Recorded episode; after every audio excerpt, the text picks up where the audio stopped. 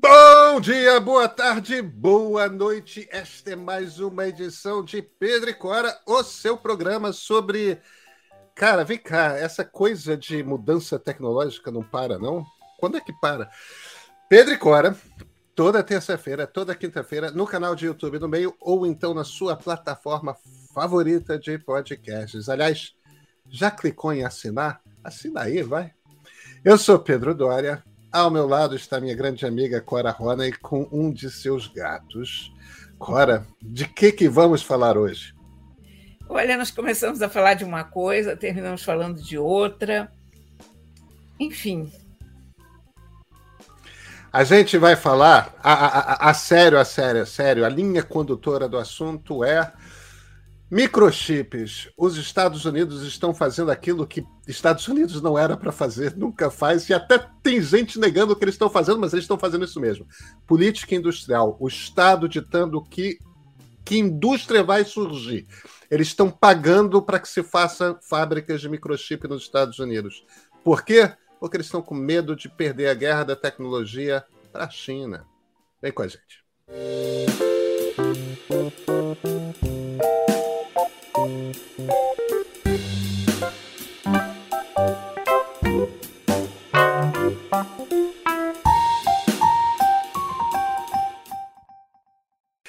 Parabéns para você oh. nesta data.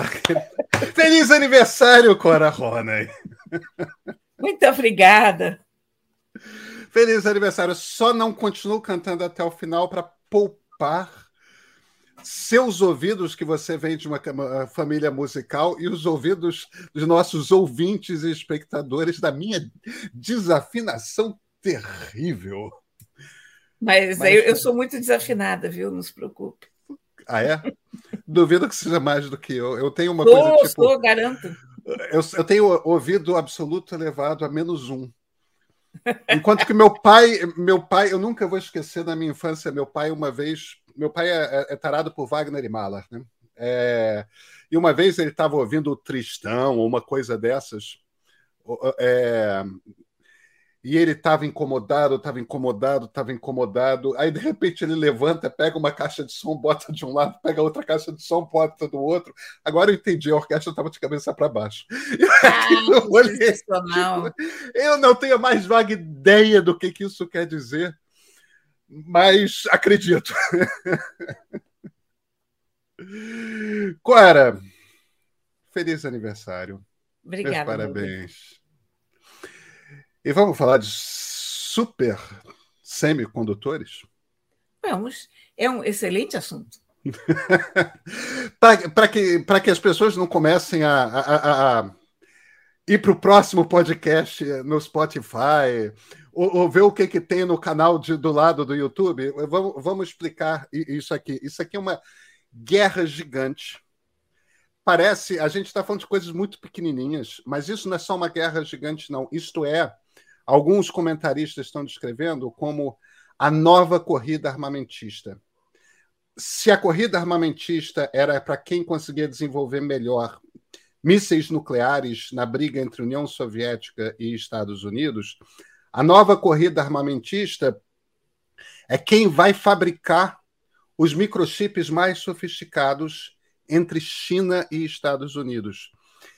E se isso parece uma metáfora exagerada, penso o seguinte: nessa era que a gente está entrando, de 5G, de internet das coisas, de, de carro autônomo, de realidade virtual, todas essas coisas, elas só, são, serão, elas só serão baratas e só serão muito populares se, por um lado, forem estupidamente melhores do que as coisas não inteligentes, né? Tem que ser muito melhor para ser. Tem que ser a, a, a inteligência do objeto, né? da geladeira inteligente, do micro-ondas inteligente, do aspirador inteligente. A inteligência do objeto tem que, de fato, fazer diferença nas nossas vidas. Senão, a gente continua com a geladeira antiga. Se não fizer nenhuma diferença, a gente continua com o micro-ondas antigo, porque ninguém vai sair trocando porque tem uma inteligência. E para que isso aconteça, você precisa de microchip por dois motivos. Porque, se, por um lado, se você tem microchip, isso quer dizer que foi fabricado em série, barateia o preço. por outro, o microchip que tenha muito micro, que é capaz de botar uma quantidade imensa de circuitos num espaço muito pequenininho, numa pastilhazinha, é o microchip que é, é, é, é o microchip que vai permitir que essa inteligência aconteça. Então a gente está indo para um mundo em que tudo que a gente vai comprar vai ter um microchip dentro. E hoje os Estados Unidos Olha, não fabricam deixa, mais microchips. Deixa eu, inter, deixa eu interromper. Deixa eu interromper. Diga. Porque tudo que a gente compra não tem um chip. Tem montes de chips. É verdade. Sabe? É verdade. Então, é isso. Quando, quando os Estados Unidos não fabricam mais, significa que eles estão ficando de fora do que é realmente importante hoje. Hoje, a grande fábrica de microchips do mundo não fica nem na China, nem nos Estados Unidos, fica em Taiwan, aquela ilhazinha que outrora nós luso-parlantes chamamos de, chamávamos de Formosa, aquela ilhazinha Taiwan tem uma fábrica que é uma fábrica que tem um nome extremamente criativo, né? A, a, a indústria de, de supercondutores de Taiwan. É aquele nome que não quer dizer, tipo, absolutamente genérico. Parece aquelas aquela eh, fábrica da zona industrial lá no fundo da cidade, onde tudo é cinza, mas, mas essa fábrica faz os microchips sofisticados da Intel, da AMD, da Apple, da Microsoft, do Google. Quem precisa de um microchip muito sofisticado, desenha esse microchip e manda fabricar, ser feito o processo industrial nessa fábrica. Os chineses estão correndo atrás. Eles, eles anunciaram na semana passada que são capazes hoje de fabricar, ao menos teoricamente, é, microchips em que os circuitos têm a espessura de 10, 10 mil vezes menos do que um fio de cabelo. Isso não é uma coisa inédita. O pessoal em Taiwan, nessa fábrica, já fabrica isso. Só que nenhuma fábrica nos Estados Unidos, na Europa, no hemisfério ocidental, tem esse tipo de capacidade. E os americanos, que de certa forma fizeram uma aposta durante os anos 90, que nós desenhamos e, e, e a turma de olhinho puxado fabrica, porque fabricar é fácil, o complicado é desenvolver a tecnologia, os americanos se tornaram desesperados porque eles descobriram que eles não têm mais o poder de fabricar. E se Taiwan quiser parar. Imagina se a China faz. Eu comecei dizendo que não estava nem na China, nem nos Estados Unidos, né? Os chineses would beg to differ. É. Os chineses a diriam. Nancy Pelosi que eu diga. É, exatamente. Os chineses diriam imediatamente: não, não, não, não. Taiwan faz parte da China. Se os chineses decidem pegar Taiwan para eles, e decidem parar de vender microchip para a Europa e para os Estados Unidos, ferrou agora. Não, não, não tem. Os orientais, tipo, vão pegar toda a tecnologia do mundo debaixo do braço e vão. Então, na semana passada, o governo, o Congresso americano, o Senado e a Câmara, numa decisão conjunta de republicanos e democratas, aprovou uma lei com subsídio de 76, 76 bilhões, B de bola, 76 bilhões de dólares para quem quiser fazer fábricas de microchip nos Estados Unidos. Faça uma fábrica, a gente paga. A briga começou Olha, agora. O negócio é o seguinte: eles dormiram de touca, né? Porque. Total. Eu estive. A primeira fábrica de, de chips que eu visitei foi nos Estados Unidos. O Vale do Silício se chama Vale do Silício, não é por causa do software, é por causa do hardware, é por causa dos chips. Né? O que é silício, Cora? Areia. Areia, mas que é a matéria-prima do microchip. Pois é, exatamente. Então, eu fui na fábrica da Intel. A Intel fabricava isso lá. Eu vi a fabricação de chips em salas limpas, com aquelas pessoas vestidas como astronautas e mesmo a gente entrando para visitar só uma portinha, tinha que passar por todo aquele uns tubos de ar que limpavam a gente de alto a baixo, tinha que botar sapatos especiais, enfim. Isso foi nos anos 90. Evidentemente que os custos dessa fabricação ficaram caros lá, e eles resolveram, ah, vamos terceirizar isso. O problema é que desfazer é rápido, mas refazer é muito difícil. É muito complicado. É então, muito complicado. a fabricação é simples, talvez seja, mas vai retomar agora como, né? Com esses bilhões aí. Sei lá. Outro, você, você não citou um outro participante muito importante desse jogo, que é a Coreia do Sul. Opa! Coreia do, Coreia do Sul fabrica chips importantíssimos e exporta para o mundo inteiro e tem uma tecnologia fora do comum. É muito engraçado porque quando a gente olha para esse mundo da tecnologia lá de trás, eu às vezes penso que eu sou um dinossauro me lembrando do passado, sabe? Mas o passado ilumina o presente, esclarece o futuro. Nos anos 90, a Coreia, a China, Taiwan, elas não tinham o menor respeito do mundo da tecnologia, porque eram fábricas de clones.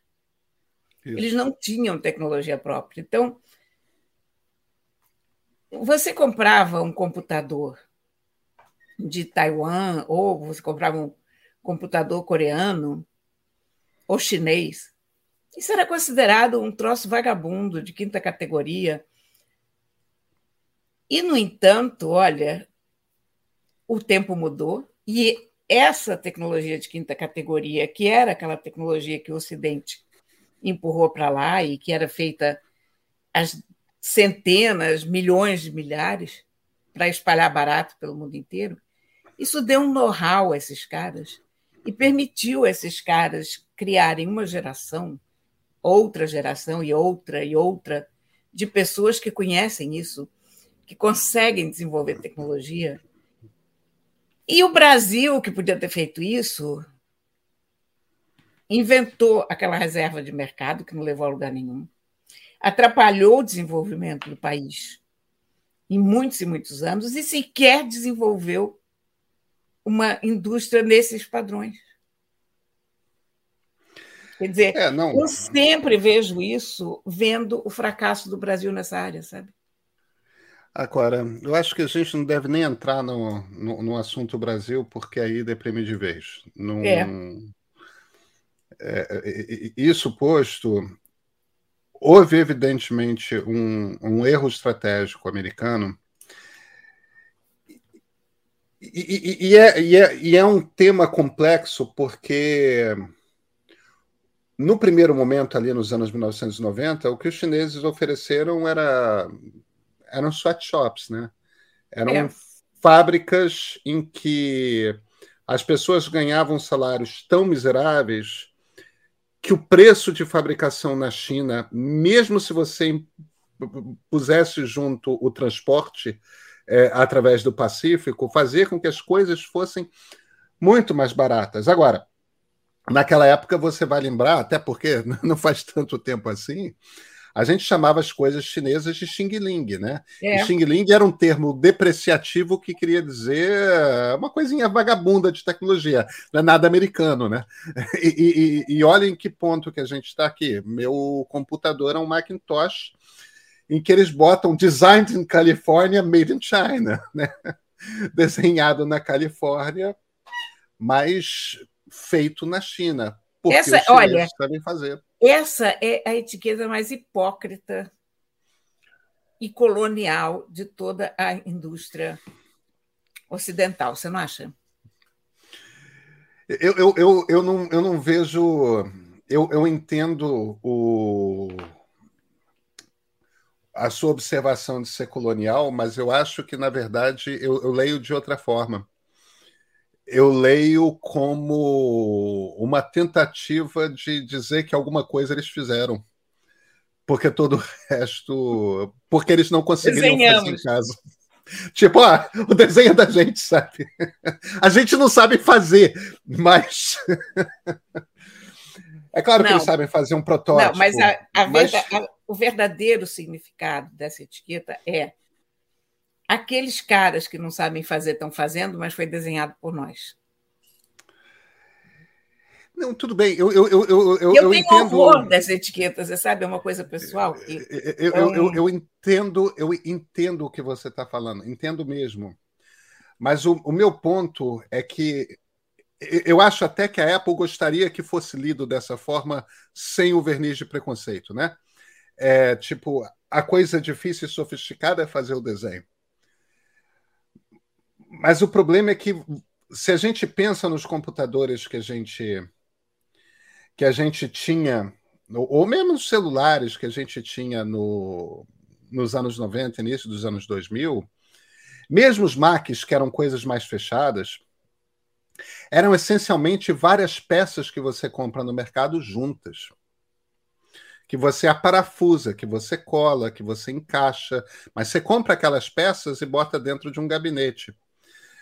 Hoje, essas, esses troços são todos montados num, num pacote só, colados, soldados.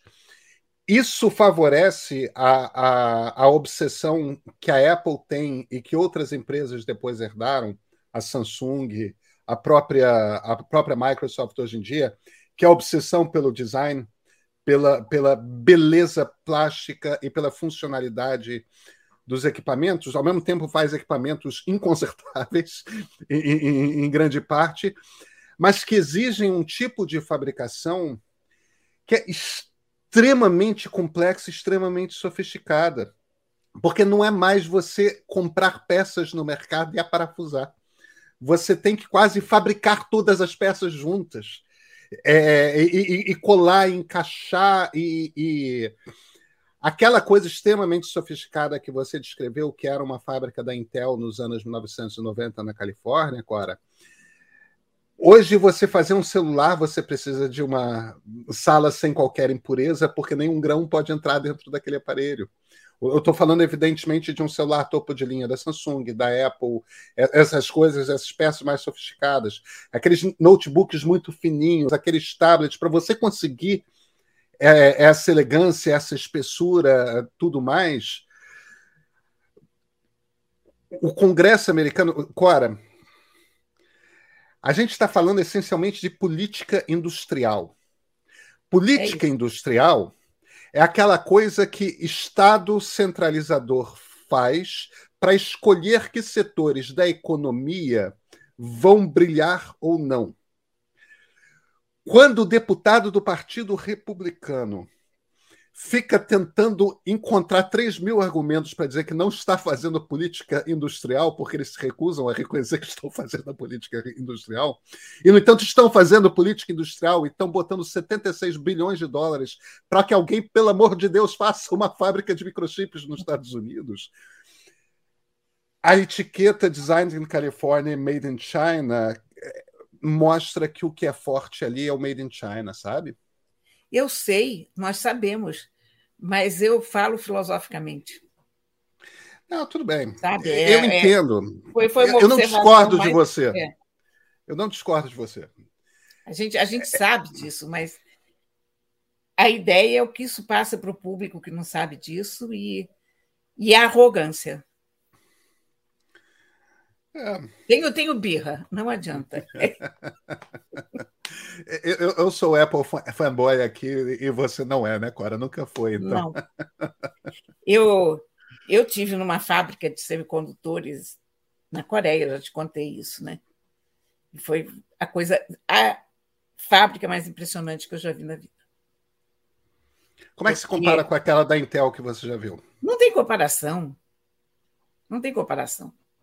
Até porque a da Intel era mensurável visualmente você tinha um ponto em que você parava e você aquela fábrica estava dentro do teu campo visual. A da Samsung não.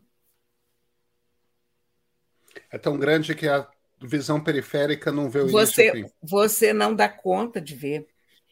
E outra, quer dizer, claro que se passaram muitos anos entre uma coisa e outra, sei lá, 30 anos, mas a quantidade de gente na fábrica da Samsung era reduzidíssima, porque tudo é automatizado. Na da Intel ainda era uma coisa mais baseada em, em gente, gente, do que em, em robôs. É, mas, mas esse foi, tipo olha, de microchip não se faz mas, sem robô. mas é uma experiência muito curiosa ter visto essas duas fábricas tão diferentes, em tempos tão diferentes, sabe? Em momentos tão diferentes da evolução. É, é uma coisa, é uma coisa curiosa porque a história do Vale do Silício, como você falou, está totalmente amarrada na ideia dos do, dos microchips. É, os computadores. A primeira, a, a, primeira empresa criada dentro de uma garagem no Vale do Silício foi nos anos 40, foi a HP. A, a Hewlett Packard era uma empresa de equipamento de engenharia, equipamento de precisão, né, de balanças, réguas, réguas de cálculo. Eles faziam equipamentos para obra, para no, nos anos 60, se criou no Vale do Silício, em San José, uma subsidiária da NASA, uma, uma, uma estrutura da NASA para pesquisa. Lá não nascia, não saía de lá é, foguete, os, os, foguetes sempre saíram ou de Houston, ou da, no, no Texas, ou de Cabo Canaveral, na Flórida porque aí é uma questão de o, o, lugar no planeta Terra, o clima, né, várias coisas. A Califórnia era menos propícia. Mas como tinha, por causa de Stanford, um, um, um centro de tecnologia, de, formação de engenheiros muito sofisticado, eles puseram lá esse departamento da NASA para desenvolver as tecnologias que seriam usadas na viagem à Lua. Foram desenvolvidas governo pagando, tudo mais, desenvolvimento de ciência pura e aplicação da ciência nesse objetivo particular. Computadores eram feitos com válvulas. E uma das tecnologias que eles tiveram de inventar é como é que você miniaturiza coisa, que é quando nasce o microchip. Se, se criou uma empresa chamada Fairchild Semiconductors, e essa Fairchild Semiconductors teve uma brigalhada dos sócios. Eu, eu, vou citar de cabeça, se eu não me engano, foi ou 68 ou 69. Essa turma saiu de lá e fundou a Intel. Como a Intel fund, foi fundada para produzir microchips e apenas microchips, os robistas ali da região começaram a fazer clubes de vamos montar um computador em casa.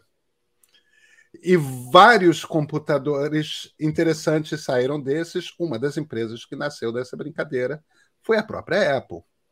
Mas nasceu porque tinha ali do lado, na vizinhança, uma fábrica que era a única fábrica do mundo que fazia microchips. Quer dizer, o, o, o surreal é que a gente está falando. Você estava lembrando a coisa de que o Vale do Silício chama Vale do Silício por causa disso? Se chama por causa da Intel.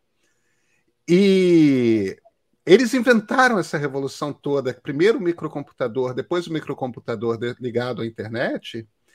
Todo esse troço foi todo inventado por eles. Eles foi. realmente abriram mão dessa coisa na ilusão. E aí a gente volta para a etiqueta da Apple. Na ilusão de que o importante era o design. Não só o design no sentido do, do desenho gráfico, por assim dizer, da, da estética, mas o design de como que você faz funcionalidade, como é que você eh, eh, monta a máquina e tal. E quando você começa a levar ao extremo essa ideia de que fabricar é fácil, difícil é desenhar, você chega ao ponto de que não existe mais competência nos Estados Unidos para fazer o tipo de microchip que dá inteligência ao mundo. Eles embarcaram na ideia de uma globalização extrema, que foi uma das ideias mais equivocadas que a humanidade já teve eu, eu meio que me dei conta do, do tamanho desse buraco um dia que eu peguei um palito lá nos Estados Unidos, uma caixinha de palito no supermercado. E estava lá Made in China. e eu pensei, mas qual é a tecnologia que tem a fabricação de um palito? Por que, que esse palito não pode ser fabricado aqui na esquina? Isso não vai dar certo. E você cria uma questão que é a desigualdade mundial. Você cria uma dependência de certos países de outros. É um, olha, é um pesadelo, se você pensar bem. É, mas é que tem, tem um problema aí do qual você não consegue se livrar, que é o custo da mão de obra. O, o empresário americano, dono de uma fábrica nos Estados Unidos, não consegue pagar para um operário americano o que ele consegue pagar na China. Sim, eu sei. Isso, isso é um dos grandes problemas da globalização, aliás. Porque você cria estados paupérrimos que todo mundo tem o interesse de manter na pobreza para que eles continuem a produzir a um custo que você não consegue produzir em casa, por quê? Porque as pessoas que moram na tua casa você quer que sejam mais bem tratadas, tenham melhores condições de vida. Eu acho que isso tem que ser repensado, sabe? É, eu, eu não. Eu sou, eu sou um grande fã da globalização, tá? É, eu, o, o que eu acho é que o grande problema da globalização hoje é que a gente globalizou pouco. O problema você é que acha? quando você. Eu acho, eu acho. Pelo seguinte, porque está tudo na China. Ah, sim, tá bom. Sim, tem, tem, tem, alguma coisa que está no Vietnã, tem alguma coisa que está na Tailândia e tal. Mas está tá tudo naquele muita, pedaço. Não, tem muita coisa no Vietnã, muita coisa em Bangladesh. Não, sim, mas aí eles estão fazendo roupa, né? Eles estão fazendo coisas que os chineses não fazem mais. Né? É, pois é. ah, é. O, o, outro dia, eu, o, meu, o, o, meu filho do meio, Tomás, me pediu uma camisa azul da seleção brasileira, que é a camisa número 2. Eu entrei num site brasileiro e é uma camisa da Nike. Eu comprei. E tava demorando, tava demorando, tava demorando. Eu fui, o que está acontecendo? Aí eu fui lá, será que eu, esse site não era confiável? Eu perdi dinheiro, era esquema. Eu fui lá, Aí eu vejo, a, a, a, finalmente tinha sido posto no correio e, e aquele códigozinho que começa com CN e termina com BR. Ah, pois ah, é. É da China. Aí, quando a camisa chega, Cora Roda, feito no Vietnã. Olha que coisa inacreditável. Eu não sei o que, que essa camisa foi fazer na China. Foi ser enfiado. estava fazendo. O, ela o estava é fazendo é turismo. Ela estava passeando em Xi'an. Quando alguém passou a mão nela disse: Você vai dar uma volta lá no Brasil. Eu sei que a camisa foi feita no Vietnã. Foi. A, a, alguma coisa aconteceu na China. Não é possível que tenha sido só a embalagem. Entende? E da China veio para o Brasil. Mas esses. O, o, o, você vê. Tem, tem uma coisa que tem uma turma que diz que existe uma chance de industrialização. É, essas coisas, por exemplo, mobiliário, roupa, é, é, é, é esse tipo de coisa toda.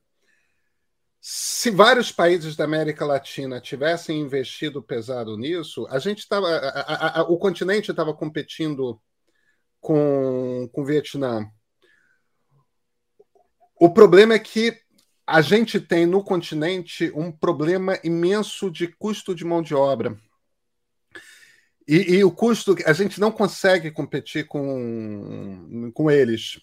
O custo de mão de obra, aí, aí você vai dizer, ah, o problema é a legislação trabalhista.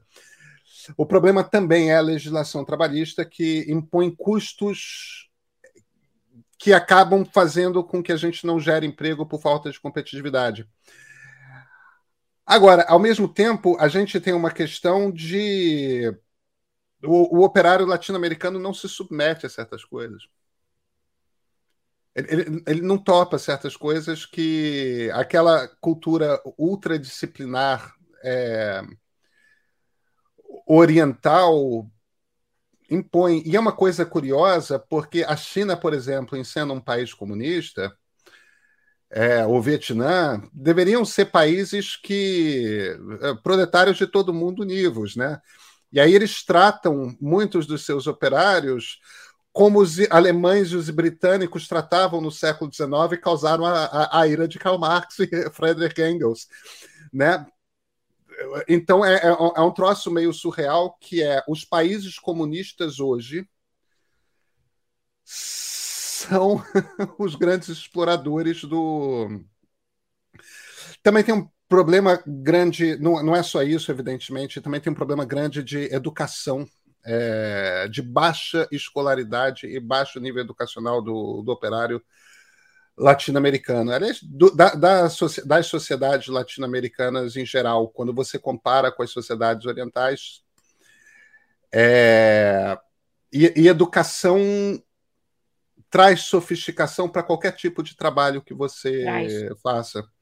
Então a gente tem você, uma parada você... dura para resolver. E eu acho que tudo isso é uma herança do escravismo, sabe? Ah, com certeza. Com certeza, porque, com certeza. Porque a ideia e é aquela coisa ociosa das classes superiores Dominante. da Espanha é. de Portugal, onde o chique era não trabalhar.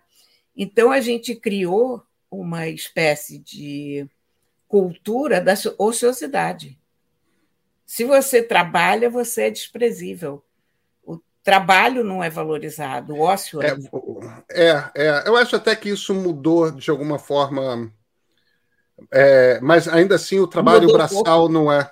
Mudou é, o trabalho pouco. braçal não, não, não, não é valorizado, esse tipo de coisa. Agora, por outro lado, o confucianismo opera ao contrário, né? que acaba criando uma cultura em que se você não tem escravidão, você tem um tipo de exploração do trabalho pelo excesso de disciplina de pessoas que não se revoltam, não fazem greve, não, não contestam, não questionam, que é um troço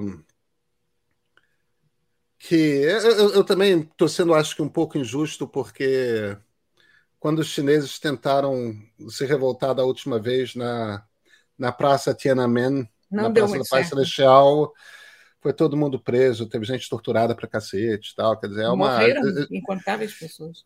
A, a, gente não pode esquecer que ali é uma ditadura bem barra pesada, né? A gente a gente está falando de uma imensa casa de marimbondos chamada Terra, que a gente não consegue resolver. A verdade é essa, sabe? A gente tem lampejos de que isso aqui está errado. Eu sempre considero essa minha experiência com os palitos chineses uma coisa determinante na minha vida, porque ali eu me dei conta de que há uma coisa muito errada no mundo onde o diabo de um palito tem que vir da China. Porque o palito é um troço que qualquer um pode fazer. Sabe? Quer dizer, basta um pouco de iniciativa, pega um canivete e faz, pronto. Né? Para você. E é uma coisa que não custa nada. Quer dizer, para custar mais barato você mandar vir da China, você imagina o que recebeu aquela pessoa que fez o palito na China. Tem que ser um escravo. Uma é. pessoa que ganhe o mínimo necessário para viver já impediria que uma coisa tão barata quanto uma caixa de palitos se tornasse viável sendo importada dessa distância toda. Mas, é, por outro lado, você vê, é, é tão complicada essa situação, porque, apesar disso, as cidades industriais chinesas são consideradas um avanço em relação à situação do campo chinês.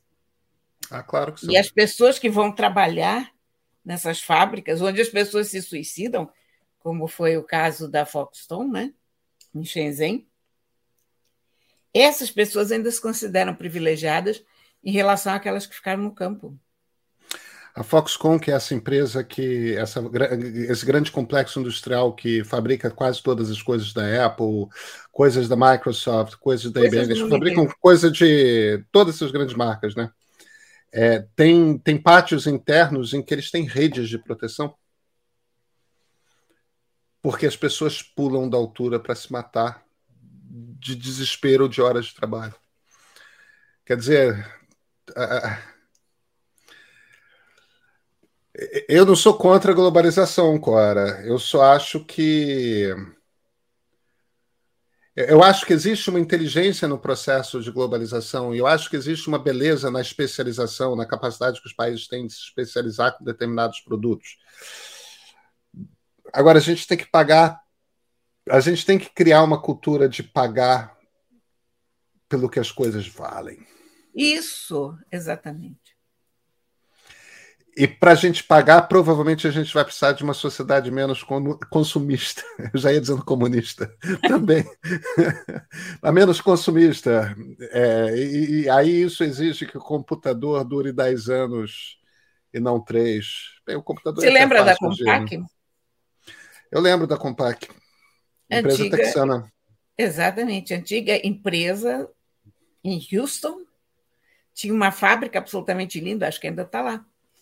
Uh, faziam computadores para durar 10 anos. É claro que faliram, coitados, porque.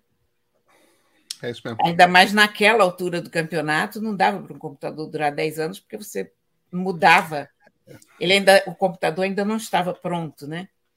Mas é. hoje eu acho que um, não acho nada impossível um computador de 10 anos. Eu tenho a impressão não. que o meu desktop está aqui há quase isso. É, eu. O, o meu último MacBook Air durou oito anos. É, eu tô com um que está há cinco anos agora comigo. Eu tô com um Mac Mini novo. É, mas acho que essas máquinas duram muito tempo. Muito Sim. tempo. O, o celular é que não, né? O celular que está envelhecendo muito rápido. Porque o celular ainda não está, talvez, tão pronto quanto o computador. É. O celular ainda tem coisas a serem aperfeiçoadas, mas mesmo assim eu acho que ele já aguenta muito mais tempo do que ele aguentava.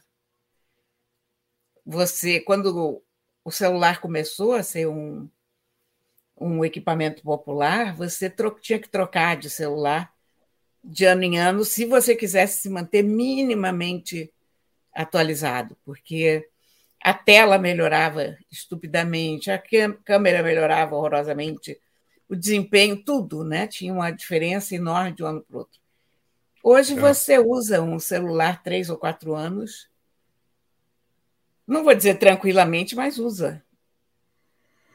Depois de. Aí ele começa realmente, bateria começa a pifar e, e também aplicativos já não rodam e tal, mas. É, mas veja, meu, o, meu filho caçula, é, 11 anos de idade, hoje foi baixar o Pokémon Go e é incompatível com o seu celular. É claro que ele tem um celular muito simples, né? Mas é um Android e tudo mais, quer dizer, ele já está batendo ali, não é um celular que tem cinco anos. É um celular que tem. Não, não segura cinco anos. Yeah. É... Então, então já começa a aparecer nas coisas que são de interesse dele, já começa a aparecer obsolescência. Né? Mas essa, essa coisa da globalização é super complicada, né? A gente a gente fala nisso, eu falo isso com muita hum, indignação, porque eu não vejo por onde consertar isso, eu não vejo muito saída, sabe? Eu vejo que é um desequilíbrio enorme no mundo. Eu vejo que você tem países como, como a, lá na Península Escandinava, por exemplo. Península Escandinava, não? É. Península Escandinava? Escandinava. É, é, Escandinava é uma península. Os pa países escandinavos são países ricos. Por quê? Porque toda a cadeia produtiva está lá em outros lugares não é que eles conseguiram distribuir bem a renda. É que quem fabrica de fato as coisas nem está lá. Eles é. distribuíram bem a renda entre eles ali, na diretoria, é. mas ó, quem está é trabalhando mesmo nem está lá. É isso. É isso. Tem que ser Clara, lá. Vai ter Clara, que consertar isso, não sei como. Eu, eu, eu, eu, já vi que a gente vai sair aqui no, na base do proletário de todo mundo univo. Mas vou, vou começar a uma bandeira aqui. Eu comecei com parabéns para você e vou terminar cantando é internacional. Uh, Levante famélicos da terra, né? Vamos... De pé famélicos. Como é que era? De pé famélicos, até de pé, ó, vítimas da fome. É isso mesmo, é isso mesmo. Cora, nos vemos na quinta-feira? Sim, senhor. Então, até quinta-feira.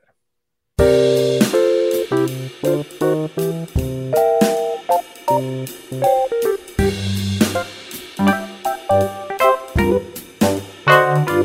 you.